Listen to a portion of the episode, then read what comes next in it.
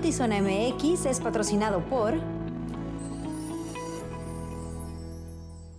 Buenas tardes, bienvenidos a Notizón MX. Les saluda con gusto Alejandra Gagiola, Luis Eduardo Cantúa. ¿Cómo estás? Buenas Alejandra, bien, estoy bien. Digo, a reserva del sentimiento que a muchos eh, nos ha abrumado desde la mañana con la lamentable partida de este gran ser humano, un personajazo de Tijuana. Sí, con eso vamos a iniciar este espacio porque las redes sociales, como se habrá dado cuenta, están inundadas de condolencias, de mensajes positivos sobre este hombre, sobre este empresario y filántropo, Rodrigo Valle Hernández, quien falleció la mañana de este miércoles 20 de septiembre a consecuencia de un cáncer que ya desde hace tiempo padecía Rodrigo Valle fue fundador de Grupo Terza, convirtiéndose en el referente en el sector de distribuidores de llantas.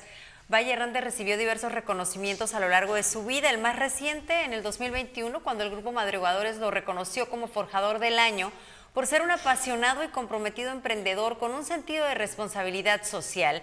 Eh, siempre estaba enfocado en ver cómo ayudaba. Nada menos este viernes eh, se llevaría a cabo el evento que él de forma anual con la Fundación Valle Vive, entre su esposa y él llevaban a cabo, que era en beneficio de diferentes asociaciones ya existentes. Este año nuevamente era a favor de Castro Limón, el año pasado beneficiaron a varias asociaciones, eh, el año antepasado también fue Fundación Castro Limón, entonces realmente su vida estaba enfocada en apoyar y por supuesto en, en generar un patrimonio que se convirtió convirtió en una familia porque hace poco tuve la oportunidad de ir a conducir el aniversario de Grupo Terza y eh, nombraban y reconocían a personas que habían trabajado en el grupo, pero que tenían 20 años, 20 y tantos, otros que conocían a sus hijos desde que eran pequeños, señores que narraban historias de haber estado en su familia desde siempre. Entonces te dabas cuenta de cómo realmente de su trabajo hizo una familia y su labor filantrópica llegó a todos los rincones de la Baja California. Un abrazo muy fuerte a su familia,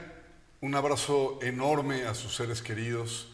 Sabemos que Rodrigo se estaba preparando desde hacía mucho tiempo para un inminente gracias, me retiro del escenario. E incluso dejó, y yo recuperé por lo menos dos de sus frases eh, favoritas que le gustaba el compartir. Una de ellas fue la de un solo sueño, un solo equipo, pero con pasión, refiriéndose en ese liderazgo a su gente que trabajaba precisamente con, con esa entrega. Yo no recuerdo haber conocido a Alejandra porque también hace muchos años me tocó conducir alguno de los eventos de Rodrigo, de su familia, de Grupo Terza. Una de las cosas, y porque van a decir, qué igualado este, es que verdaderamente a él le gustaba que tú le dijeras así, te referías o te dirigías más bien hacia él con mucho respeto. yo le decía a don Rodrigo. Y siempre decía, sin el don, por favor, déjalo en Rodrigo. Y bueno, pues como que se va quedando. Y otra frase que también me gustó y que recuperé fue, el sueño es único, no se puede heredar. Un sueño no se puede transferir, pero tampoco lo puedes recibir de nadie. Y lo mejor es que no cuesta soñar. Y así tenía infinidad de frases que de repente cuando platicabas con este gran ser humano, te ibas como inspirado. Me daba cuenta hoy en redes sociales que todo lo que leía, que eran puros elogios de quien era en vida, también la gente se los decía. No, no es algo que sucede como en muchas ocasiones, ah, ya se murió y todo el mundo dice que bueno era. En vida le decían, le reconocían, la gente se notaba cuánto lo querían y bueno, formó una familia hermosísima al lado de su esposa que es maravillosa, que estuvo al lado de él todo el tiempo, sus hijas también, con sus esposos, se veía el cariño que encabezado por él y su esposa había en esa familia. Así que pues una gran pérdida eh, para la ciudad, para la Baja California pero sobre todo para su familia. Les enviamos un abrazo enorme. Descanse en paz, don Rodrigo Valle. Que descanse en paz. Mire, vamos a arrancar con las noticias. Eh, luego de que la semana pasada se realizaron diversas amenazas en contra del artista llamado Peso Pluma, su agencia promotora anunció la cancelación de su concierto en Tijuana. A través de un comunicado publicado en las cuentas oficiales del sello discográfico Pride Music Group, detallaron que la decisión fue tomada para proteger la seguridad de todos los que iban a ser parte del evento. Nuestro objetivo es proteger a los fans y al equipo. Por la seguridad de todos los involucrados, cancelaremos nuestro show en Tijuana. Fue el mensaje firmado por la WP. Cuestionada al respecto, la gobernadora refirió que Baja California es un lugar seguro y la decisión fue propia del famoso cantante. Como lo dijimos en su momento, este, es un tema de orden municipal. Eh, a mí se ha informado de algunos conciertos en Estados Unidos, sin embargo no justamente el de Tijuana. Ustedes este, ya nos dicen que ya es oficial en este sentido. Eh, es una decisión que él tomó de suspender varios conciertos, no nada más el de Tijuana, sino fueron otros cuatro este, en Estados Unidos. Habría que preguntarle pues, al, al artista cuál fue la razón de la suspensión de cinco de sus conciertos, cuatro en Estados Unidos y bueno, este creo que también entra en las mismas fechas en las cuales estaban eh, pues previstos estos conciertos en Estados Unidos. Eh, sin embargo, aquí en Baja California seguimos insistiendo en la seguridad, en la paz, en la tranquilidad, en que las familias puedan disfrutar de los eventos. Esta mañana el plantel Cecite Florido, ubicado en la zona este de la ciudad, se reportó un joven que amenazaba con realizar disparos de arma de fuego al interior del plantel. Ante la amenaza, los directivos escolares, elementos de la Policía Municipal y de la Fuerza Estatal desalojaron de inmediato a los estudiantes y a los trabajadores. Los padres de familia llegaron por sus hijos. En cuanto se enteraron del peligro por el que atravesaban, por seguridad del plantel solo se permite la salida a los estudiantes y sus padres o tutores van por ellos con una identificación oficial. El delegado de la Secretaría de Educación en Tijuana refirió que todo fue un rumor que inició en redes sociales, pero en ningún momento hubo peligro para los alumnos.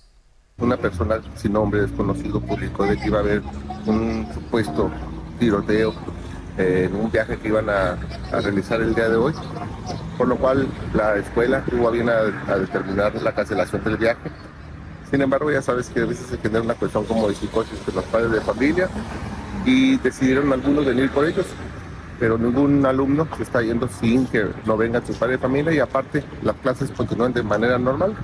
Venimos nada más a darle la atención para la activación de los protocolos correspondientes, también vino este, aparte de las policías municipales para también hacer lo correspondiente y es lo que tenemos, no hay una situación de mayor riesgo o, algo eh, de qué preocuparnos, ¿no? Sin embargo, lo estamos atendiendo precisamente para tener un evento eh, que fluya en el sentido de que no ocurra absolutamente nada y darle la seguridad a los padres y a los alumnos de que la escuela está segura.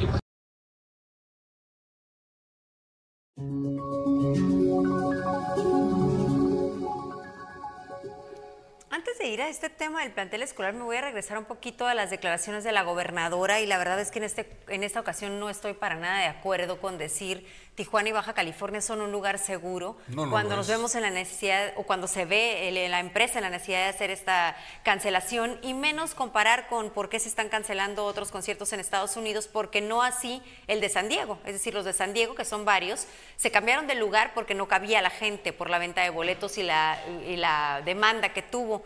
Este concierto solo se cambió lo que le llaman en Estados Unidos el venue no se cancelaron los conciertos, se cancelaron cuatro en otros estados y claro, habría que cuestionar el por qué se cancelaron en otras partes de Estados Unidos, pero no el que más cercano está a Tijuana. Se canceló el de Tijuana y específicamente el comunicado dice para resguardar la seguridad de los asistentes y del y del artista. Entonces, no puede ser un lugar seguro en donde una empresa no se siente tranquila de ir a invertir, porque en este caso esto genera una inversión y una derrama económica, más allá de si nos gusta o no el género, y me queda clarísimo que tú no estarás pidiendo la devolución de tu dinero por este concierto, Lo voy a guardar de recuerdo. pero creo que va más allá y decir si estamos en un lugar seguro no se percibe así. Dos cosas. Eh, la primera es, eh, qué mal manejo de la información, manipularla ante la vista de todo el mundo cuando la información que acabas de dar es la correcta. Mal manejo de algo tan caliente. Es una papa hirviendo, yo no diría caliente. Es una papa hirviendo donde desde Miami, Los Ángeles, Ciudad de México, todo el mundo está hablando de Tijuana porque le pusieron mantas a este joven cantante, famoso ahorita a nivel mundial como pocos, y manejan la información de una manera terrible.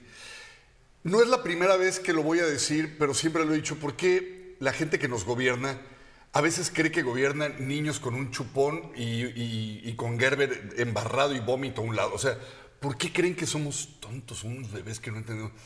Era más fácil decir Qué lamentable que la empresa haya decidido, antes de acercarse con nosotros, cancelar. Le hubiéramos brindado todas las facilidades y seguridad y elementos posibles para que este concierto se llevara a cabo. No tanto porque estemos de acuerdo con los narcocorridos, sino porque hay mucha gente que quería ver este cantante y él tenía el derecho de asistir y presentarse como los asistentes y fans de estar coreando sus canciones. Era fácil, Alejandra, enfrentar el toro por los cuernos y decir, ¿saben qué? La empresa ha decidido que mejor no, pero reiteramos nuestro apoyo y, vamos a seguir con las investigaciones para dar con los responsables. Pero dicen, pues también cancelaron en, en, San Diego. Eh, hombre, aquí. ¿Y, no? luego, cancelaron en San Diego? y luego decir, no. Es un tema municipal. No. No Cuidado hubo contundencia en la información, más allá de si pensamos, bueno, se debió haber dicho de otra forma, no se hizo así. Eh, finalmente no somos los expertos de cómo se maneja el gobierno. Lo que sí es una realidad es que no hubo contundencia. Hubo un, va a decidir la fiscalía y la fiscalía eh, responde, va a decidir la alcaldesa y la alcaldesa dice va a decidir el, el, empresario. Entonces no hubo realmente una contundencia en las declaraciones.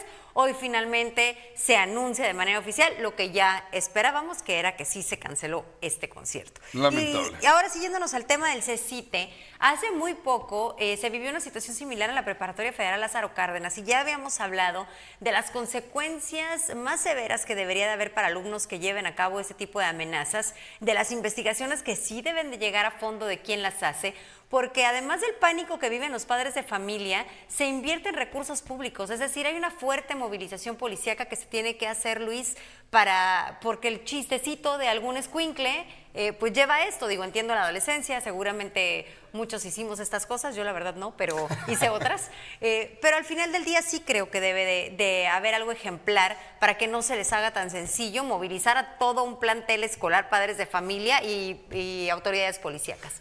Ya vimos dos ataques, uno con arma blanca en una escuela y luego después una amenaza y un chamaco de 16 años con dos navajas fajadas al cinturón.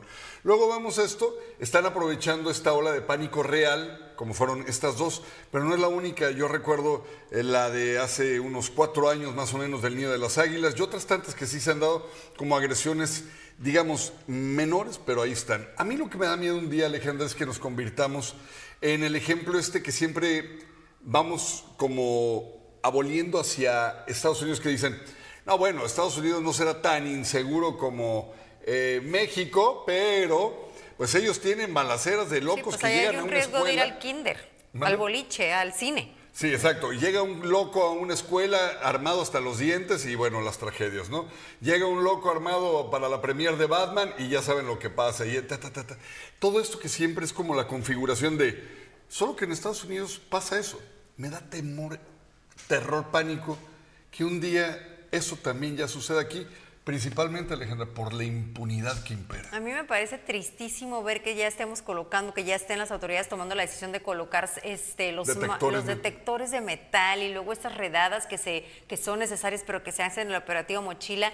Insisto, entiendo la necesidad, pero me parece muy triste que estemos llegando a ese punto en donde llegan a la escuela, es un plantel escolar y te revisan como si estuvieras en el aeropuerto, que ya es tristísimo también. ¿Tú qué opinas acerca de que esto es también tarea de los padres? Eh, coincido, pero al mismo tiempo me parece que eso se decide de forma individual, porque entiendo que hay padres de familia que pasan por, que, muy lejos de ser irresponsables, viven situaciones eh, imperiosas de necesidad de trabajar de noche, ¿no? Cosas que tienen más que ver con el darle de comer a sus hijos que con una falta de responsabilidad. Entonces creo que juzgar a un papá por estar o no estar es muy delicado. Sí, yo estoy de acuerdo contigo. A mí se me hace un discurso que a veces cae en lo simplón cuando dicen, es que los papás no. Eh, cierto, hay una responsabilidad enorme por parte de los padres.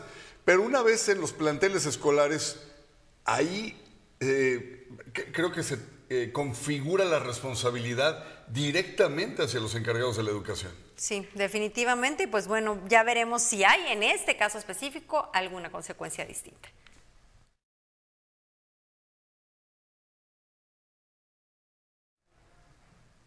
Un grupo de ocho adolescentes e infantes que son parte de la organización Mar de Ilusión compitieron en el Torneo Nacional de Karaoke en Oaxaca, en donde lograron diversas preseas. En entrevista compartieron cómo fue el proceso para llegar hasta la contienda nacional por sus medios.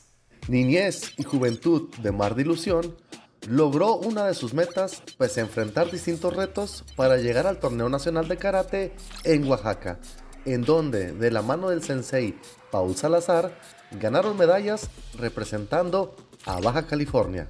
Fue una competencia muy, muy reñida, fue pesada la competencia, muy competitiva y aparte que los chicos dieron lo mejor de sí y trajeron muy buenos lugares para Baja California. La comitiva estaba conformada por ocho competidores que oscilan entre los 8 y los 18 años de edad, mismos que lograron cinco medallas de oro, una de plata y 10 de bronce. Es el primer nacional, una experiencia totalmente diferente, totalmente emocional, una muy bonita experiencia con mis compañeros, con mi sensei. Excelente. El combate estuvo intenso porque no éramos varios niños en mi edad y era, iba a ser la única vez que iba a pelear. Entonces tenía que echarle ganas y no iba a perder. Entonces sí estuvo intenso porque todos sabían lo mismo y todos querían ganar. Y pues de todas, pues yo fui la que ganó y gané segundo en Cata y primer lugar en Kumite. En Mar de Ilusión, un proyecto que nació y sigue en pie gracias al esfuerzo de Mario Olivas, se han ido sumando manos de colaboración, como las del sensei Paul Salazar. Juntos ven el resultado de su loable labor. Me quedé en primer lugar en Kumite y segundo en Kata. Y después de haber obtenido esta... Y primer lugar en Kata, perdón. Me sentí muy muy feliz porque nunca había ganado los dos primeros lugares. Pues el karate me ha ayudado a ser más seguro, eh, me ha ayudado a perder la vergüenza y pues es algo, un deporte que pienso seguir de, en toda mi vida. El camino para arribar al torneo no fue sencillo, ya que tuvieron que tocar distintas puertas, incluso vender botellas con agua en los cruceros. El cansancio, el agotamiento que nos llevó el hacer eso, ver a los chicos eh, triunfando, ganando, con sus, portando orgullosamente sus medallas, es la, satisfacción más grande que te hace ver pequeño el sacrificio, que no fue pequeño, fue grande porque fue una labor muy titánica tanto para ellos como para nosotros conseguir el recurso para hacerlos llegar al Nacional en Oaxaca. La idea es que esta niñez y adolescencia siga alejada de las calles compitiendo en torneos y, ¿por qué no?, en una Olimpiada. Ahorita estamos pensando a nivel nacional, ¿sí? Eh, el siguiente paso ya es pensar a nivel internacional. Digo, todo lleva su proceso. Vamos en el, primer escalón, diría yo, este, para llegar a ese, a ese punto. Con imagen y edición de Tania Hernández, informo para Notizón MX, redefiniendo la información, Cristian Villicaña.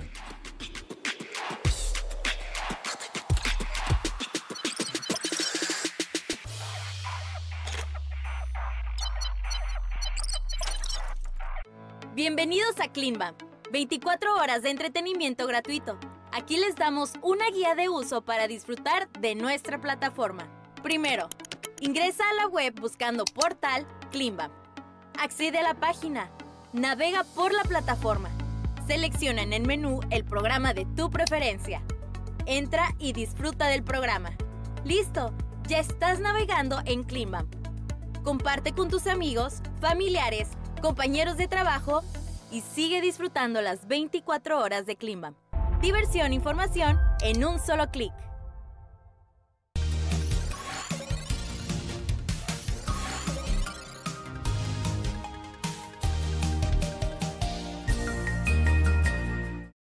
Entre la calle Manuel Zaragoza y M. Doria de la Colonia Libertad se reportó un ataque armado al interior de un taller mecánico. El incidente dejó como saldo a una persona sin vida y tres lesionadas por impactos de bala. Paramédicos de Cruz Roja acudieron a brindar primeros auxilios.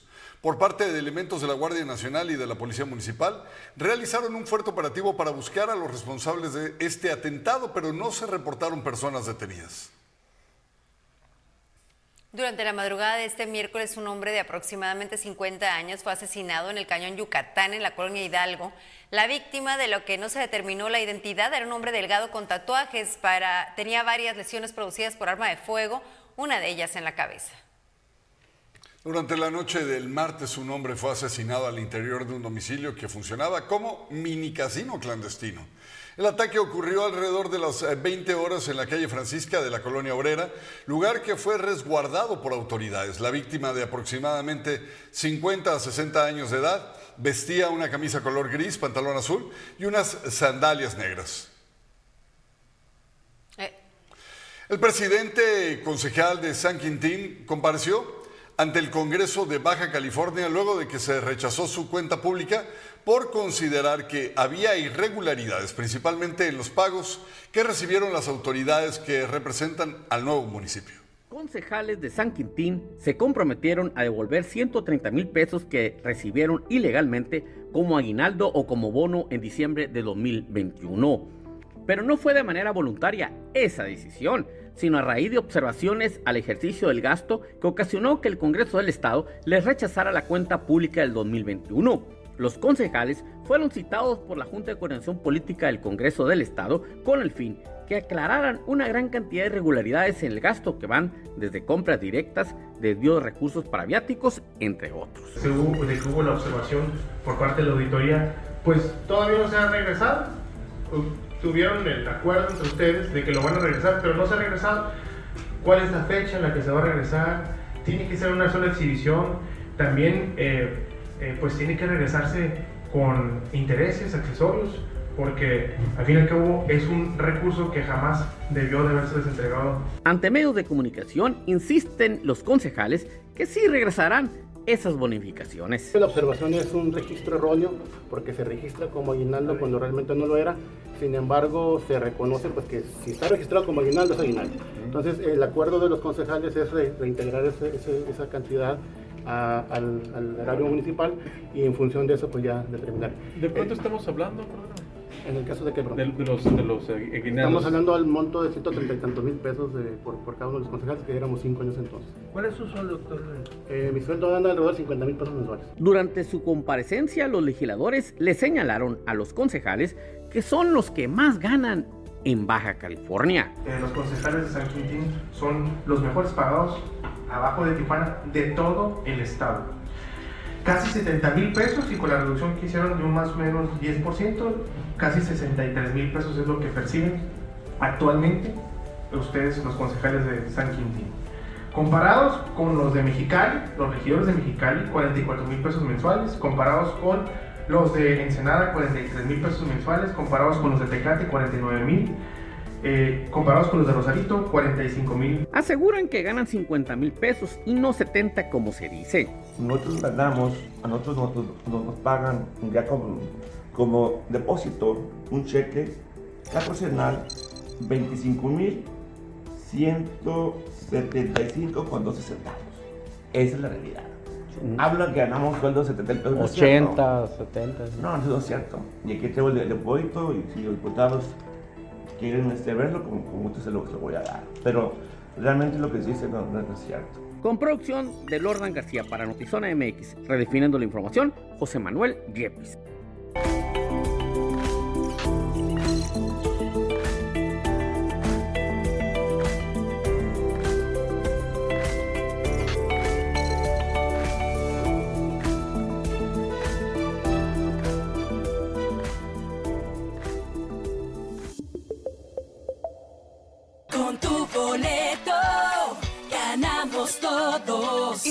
14 de diciembre, el nuevo millonario puede ser tú.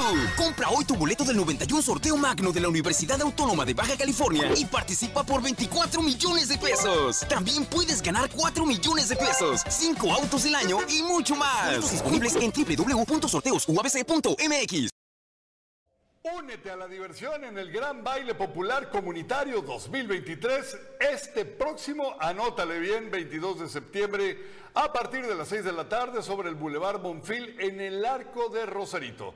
Disfruta de la música de los invasores de Nuevo León con sus éxitos más grandes. Un evento totalmente gratuito que no quieres perderte. Te esperamos para bailar y celebrar juntos con el Ayuntamiento de Rosarito siguiente capítulo de Reseñas y Palomitas veremos un road trip en forma de comedia romántica y drama familiar en la película Welcome al Norte. Vamos a ver qué calificación le da Ernesto Eslava.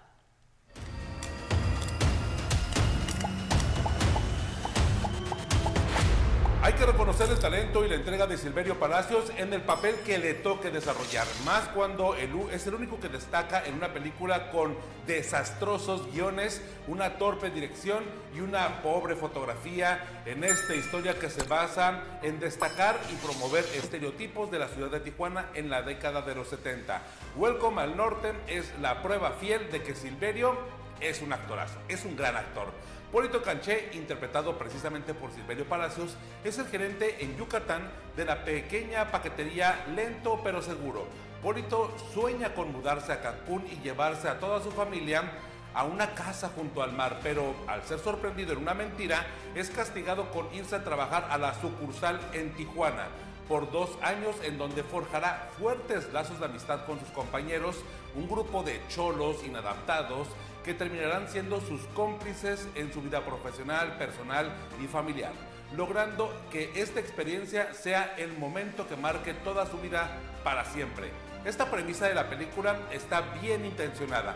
La historia transita en ser un road trip, una comedia, una comedia romántica, hasta un drama familiar. Eso es lo que pues le juega en contra, una falta de definición que la película carece de rumbo y de motivaciones. Silverio carga como el pípila con toda la película. Su entrega lo lleva a hablar y expresarse y moverse como yucateco y hasta convencer de su papel como un padre de familia de esa península. Es lo único interesante y lo único rescatable de toda la película. El guion, el guion es desastroso. Este, el principal error es generalizar que todo el norte de México comparte el léxico y regionalismos. Gustavo Loza olvidó hacer un recorrido previo por Tijuana para identificar el lenguaje actual, la dinámica fronteriza en la zona, los usos y los costumbres y reflejar las paradojas actuales en lugar de destacar clichés en desuso desde la década de los 70 o la jerga mezclada entre toda la frontera. Para quienes conocen Tijuana, saben que aquí se dice curada, lo que en Mexicali se refiere como chilo o en la Ciudad de México como padre. Incluso en Monterrey se pudiera expresar como te la bañaste. Gustavo Loza demostró su ignorancia, le faltó una premisa importante que es Dice, concentrarse en detonar la comedia mediante los estereotipos y terminó demostrando la falta de estudio sociológico para construir a sus personajes y lograr lo que hizo la clásica Siete Apellidos Vascos que claramente esta película es una referencia a este clásico cinematográfico. En Welcome al Norte se repite la fórmula del fracaso del cine mexicano. Directores con complejo de guionistas que no trabajan en equipo y que evitan someter sus ideas a las asesorías de psicólogos y de guionistas profesionales o de habitantes de la zona de la que van a hablar. Aquí claramente nadie de Tijuana tuvo voz ni voto para advertir lo que el lenguaje y la moda en la frontera pues puede destacar en la actualidad. Lo más importante que se puede registrar en esta zona del país, que ya no es igual a la década de los 70, más cuando los cholos ya no usan paliacates ni calcetines largos. Es evidente que Welcome al Norte es una película pensada para Star Plus, pues está a un nivel de producción bastante bajo como de serie de televisión de bajo presupuesto. Su fotografía es bastante pobre, pese a que los valores de producción se pueden rescatar por la cantidad de locaciones y la variedad de encuadres que le da una agilidad a esta narrativa. Si quieren ver clichés estereotipos, pues mal logrados de Tijuana, si quieren ver también en la pantalla grande a la Avenida Revolución, a playas de Tijuana, pueden disfrutar esta película. No aburre, ya lo sé, pero pues yo me esperaba más verla en Disney Plus o en Star Plus antes de pagar un boleto de cine. En verdad, 1.5 de 5 estrellas. La calificación es mala por la baja calidad y por el poco profesionalismo del director, pero en verdad es entretenida. Algunos chistes van a detonar bastantes risas dentro de la sala de cine, pero eso no significa calidad. Por si alguien preguntaba, soy Ernesto Eslava, sigamos hablando de cine, de series, aquí en cleanbam.com.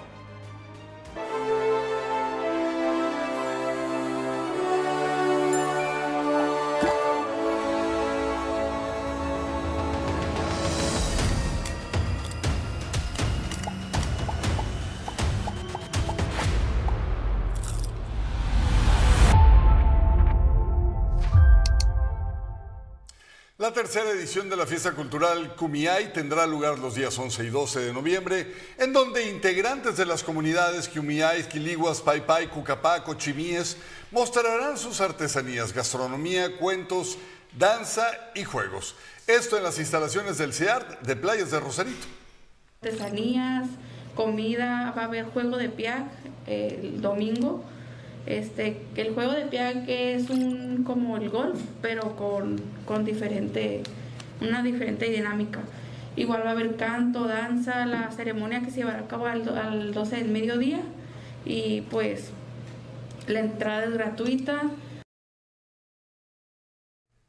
La edición número 40 de Salvemos la Playa tendrá lugar este próximo sábado 23 de septiembre a las 8 en distintos puntos que incluyen el Faro de Playas de Tijuana, Parque México, Cañada Azteca, El Vigía y en Tecate Los Encinos, mientras que en Mexicali en el Malecón de San Felipe.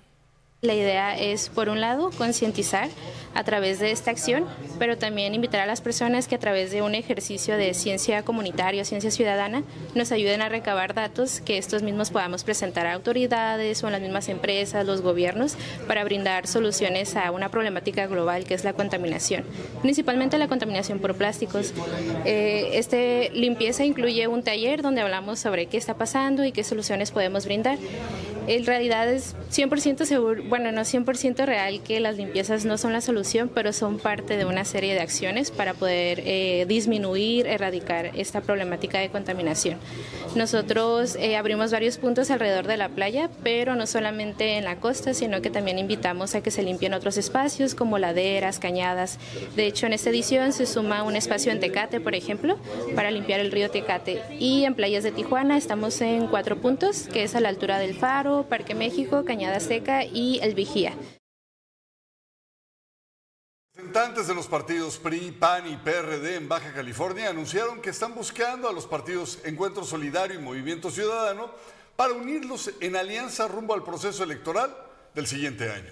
Los dirigentes estatales del PRI, PAN y PRD dieron a conocer que se encuentran afinando detalles a la alianza que conformarán para ir en conjunto a las elecciones del 2024 confirmaron que están en pláticas con el Partido Encuentro Solidario y Movimiento Ciudadano para conformar un bloque con los cinco partidos. Eh, nos comprometimos precisamente a empezar los trabajos de la posibilidad de hacer una alianza también en lo local, aquí en Baja California, para el proceso del 2024. Seguimos nosotros trabajando en conjunto y también haciendo la parte que nos corresponde para eh, seguir en el diálogo, en la comunicación que hemos venido eh, realizando con los demás partidos políticos en Baja California, particularmente con el, con el PES y con el Movimiento Ciudadano. Pese a este anuncio, se reservaron información acerca de cómo seleccionarán a los candidatos que los representarán.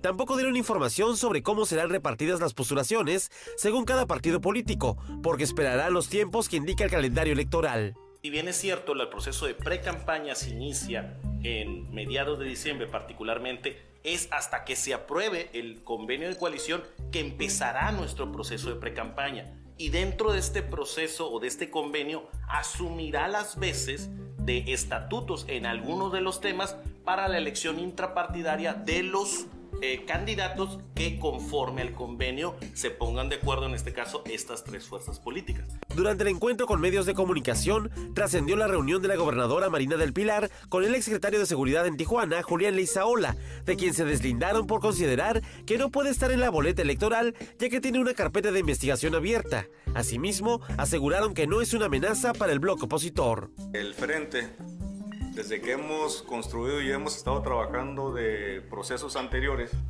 nos hemos ocupado más que preocuparnos por un personaje que ha participado ya muchas veces y que hoy lo que se busca es eh, tratar de dividir a la oposición. Sobre si repetirán la fórmula de aceptar candidatos sin experiencia política, como el caso de Lupita Jones, o si apostarán por Jorge Jaén Ron de ir en alianza con el PES, evitaron asumir una posición y aseguraron que aceptarán a todos los perfiles interesados, ya sea con experiencia política, así como perfiles ciudadanos. Vamos a buscar a las mejores y al mejor perfil. No, no, no descartamos ni desechamos ninguna propuesta de los partidos políticos y de la sociedad sin militancia y estamos abiertos nosotros a cualquier posibilidad para poder presentar al mejor y a la mejor perfil. Con producción de Francisco Madrid, informó para Notizona MX, redefiniendo la información, Uriel Saucedo. Gana un par de boletos para el evento Mi México de ayer, homenaje a Chava Flores, este 22 de septiembre. ¿Cómo participar? Sigue Oficial Zona MX y a secut.mx en Facebook. Conéctate a nuestro noticiero Notizón MX de lunes a viernes a las 6 de la tarde y deja en, tus en los comentarios un fragmento de una canción de Chava Flores. El ganador se va a seleccionar el jueves 22 de septiembre, así que a participar. Mucha suerte. Alto Boxing Club está de fiesta y está tirando la casa por la ventana. Te ofrece un 50% de descuento en una disciplina o en World Class al inscribirte en este mes de septiembre, así que aprovecha. No dejes pasar esta única oportunidad de mejorar tu salud y condición física con expertos y las mejores instalaciones. Inscríbete hoy mismo pide una clase muestra y descubre tu potencial. En India continúa la emergencia por el brote del virus Nipah. Las autoridades en el sur del país elevaron el nivel de alerta sanitaria luego de confirmar la reaparición de este mortal virus que ha causado un nuevo brote y han muerto al menos hasta el momento tres personas. Se han cerrado escuelas, se ha llevado al mínimo la movilidad de las personas con el fin de contener contagios y los síntomas dicen son fiebre alta, dolor de cabeza, complicaciones respiratorias y dolor muscular. Una de las vías de transmisión del virus es a través de los fluidos corporales de una persona infectada, como saliva o sangre. La India detectó el primer brote de este virus en junio del 2018, cuando se registraron 17 personas fallecidas. Abogados de Ovidio Guzmán López, alias el ratón, desmintieron al presidente de México, Andrés Manuel López Obrador, sobre de que no hubo amparos en la extradición del hijo del Chapo. Bueno, pues a los Estados Unidos señalando que su cliente fue notificado el 14 de septiembre sobre la determinación de la Secretaría de Relaciones Exteriores para luego ser trasladado a la Unión Americana al día siguiente, por lo que no se dio el plazo de 30 días para impugnar el acuerdo de la Cancillería. La UNICEF informó que el conflicto político-militar entre el ejército de Sudán y el paramilitar de Fuerzas de Apoyo Rápido ha dejado al sistema de salud devastado. Informan que más de 1.200 niños refugiados menores de 5 años ya murieron en nueve campos entre el 15 de mayo y el 14 de septiembre. Esto por un brote presuntamente de sarampión y por la alta desnutrición. El Fondo de las Naciones Unidas para la Infancia denunció que ha habido un ataque incesante en contra de las instalaciones de salud, por lo que teme que muchos de miles de recién nacidos mueran de aquí a finales del año.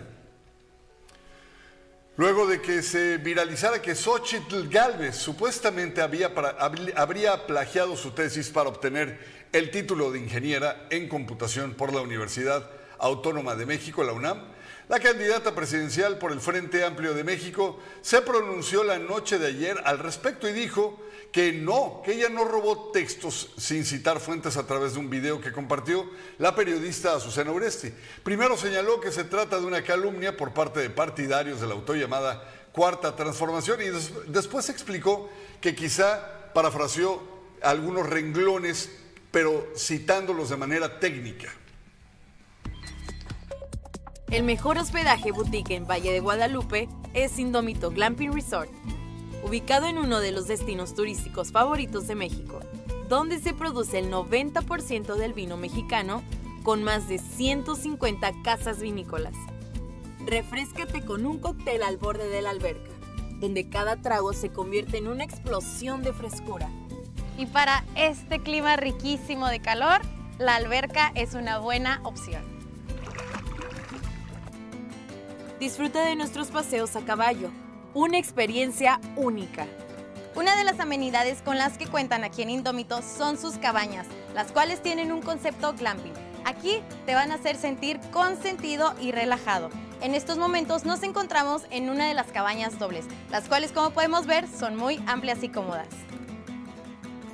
Tras un año lleno de experiencias excepcionales, Indómito ha sido nominado como uno de los mejores hospedajes boutique de la región para Best of Baja Readers Awards 2023 de la revista Todos Santos. Indómito también te ofrece muchos lugares en donde puedes relajarte.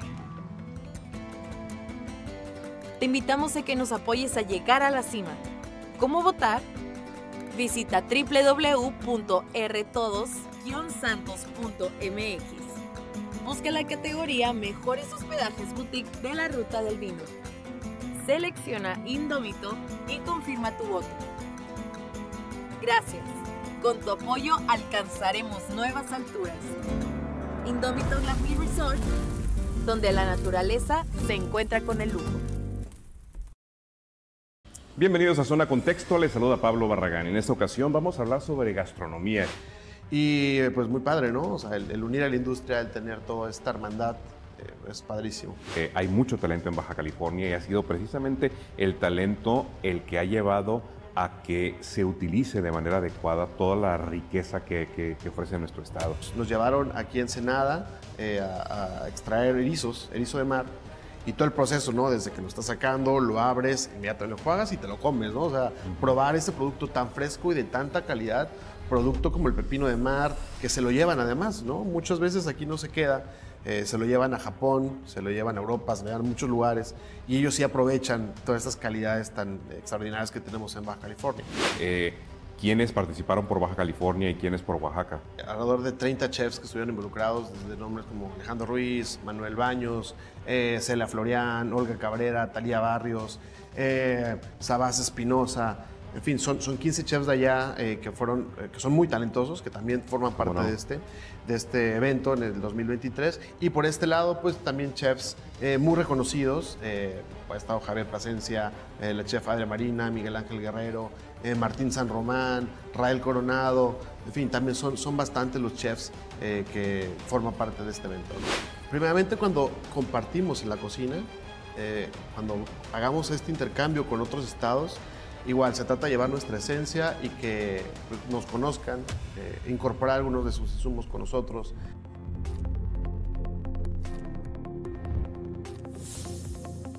¿Ahora dónde estamos, Ariosto? ¿A dónde nos traes? Aquí nos trajo... Ahí va. Y ya hay otro que se complementa a otro negocio que se llama La Comadre. Comadre, en la calle Ruiz y número uno se hace en el corazón y en el centro de Ensenada. Jaiba y... Y otro de Marlin, pedimos Marlin y un ceviche verde, ¿no? Y eso y vamos a- vamos a probarlo con él. Y el vino Revelación. Revelación. El vino de Revelación del concurso mundial de Bruselas. En, en Croacia, ¿verdad? En Croacia, hecho en Croacia. Wow. Me hace que este, esta, este platillo necesita más acidez. Como la jaiba estaba increíble. Esta- ahorita creo que el, el plato lo opaca. Qué buen ceviche. Muy bueno el ceviche. Pero sí es una competencia desleal con, con el vino. El taco de jaiba sí, ¿no? El taco de jaiba, la delicadeza del taco de jaiba con la delicadeza del vino. Exacto. Estuvo sensacional el maridaje ese. No me la acabo con la mía. Chicharrón endiablado, Cochinita. cochinita pibil y tenemos unos de... Esos son los mismos. Carne de cerdo en salsa verde. Tinto, Tinto. el tinto este se llama corso. Bien fuerte, robusto, eh, tiene mucha madera, mucha fruta. La verdad se me hizo que es mucho alcohol. Es, es- es un vino que tiene mucho de todo. Mucho de todo, pero si te muy- gusta mucho, equilibrado. Exactamente, muy claro. bien logrado. Pero a ver, yo te voy a preguntar, ¿por qué se llama corso?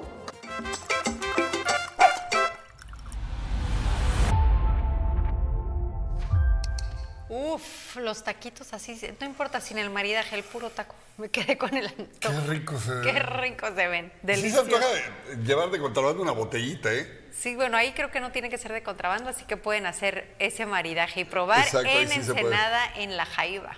Está diciendo Víctor, nuestro productor, que él va a llevar una, pero caguama, que sí, se- que sí es permisible. Si él una botella de vino, no, fue mucho Ah. para él. No, Víctor, que caguamas no, ni tampoco charanda. No, caguama sí. Ya nos vamos, muchas gracias por su atención, los esperamos mañana. claro que sí, mañana 6 en punto aquí en Notizón MX, redefiniendo la información.